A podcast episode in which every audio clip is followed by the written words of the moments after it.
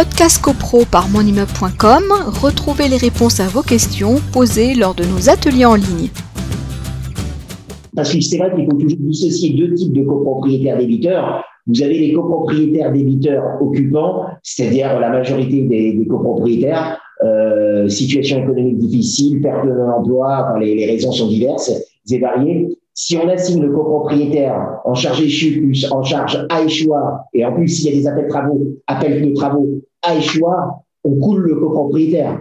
Parce qu'un copropriétaire, on va prendre les deux cas de figure, le copropriétaire peut être de bonne foi, le copropriétaire de bonne foi qui ne peut pas payer, si déjà il ne peut pas payer euh, aujourd'hui ses charges, vous imaginez bien que ça va être vraiment euh, très compliqué de C'est ce que j'ai dit un petit peu en préambule en t'attendant tout à l'heure. je me suis pas trop mouillée là-dessus, mais c'est ce que j'ai dit. C'est vrai qu'il y, y, a aussi les copropriétaires de bonne foi, et à ce moment-là, on essaie en, en, général de mettre en place un échéancier ou de trouver une sorte de médiation de façon à pas l'enfoncer de un peu plus et sauvegarder quand même la copropriété dans son ensemble.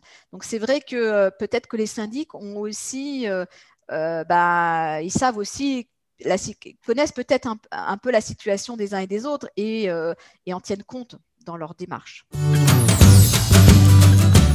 Podcast CoPro par monimmeuble.com, retrouvez les réponses à vos questions posées lors de nos ateliers en ligne.